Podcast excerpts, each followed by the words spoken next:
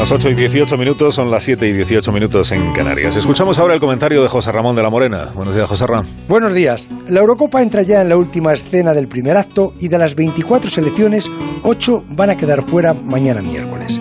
Pasan las dos primeras de cada grupo y las cuatro mejores terceras. O sea, quedan fuera los dos peores terceros. Nuestra selección está en medio de una ecuación difícil porque si gana mañana Eslovaquia, quedaría primera de grupo si Polonia y Suecia empatan o quedaría segunda de grupo si Polonia y Suecia no empatan. Pero si España mañana no gana a Eslovaquia, necesita por lo menos un empate para sumar tres puntos y pasar como una de las mejores terceras, siempre, eso sí, que Polonia no gane a Suecia. Es un lío. Si no nos clasificamos será una humillación grave para nuestro fútbol que brotó hace unos años y se convirtió en el mejor de Europa y después en el mejor del mundo. Pero ahora estamos en esa fase de espera a ver por dónde brota esta nueva selección que ha confeccionado Luis Enrique a su imagen y semejanza y también en su estilo y costumbres.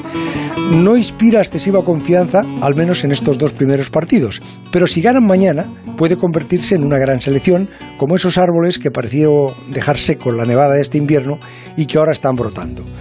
Esperamos ese brote a mejor de esta selección porque tiene calidad suficiente, aunque les haya faltado más compenetración, haber jugado juntos más veces. Ya sé que el COVID no lo permitió, pero el seleccionador quizá abusó también de las pruebas y tal vez también de sus caprichos.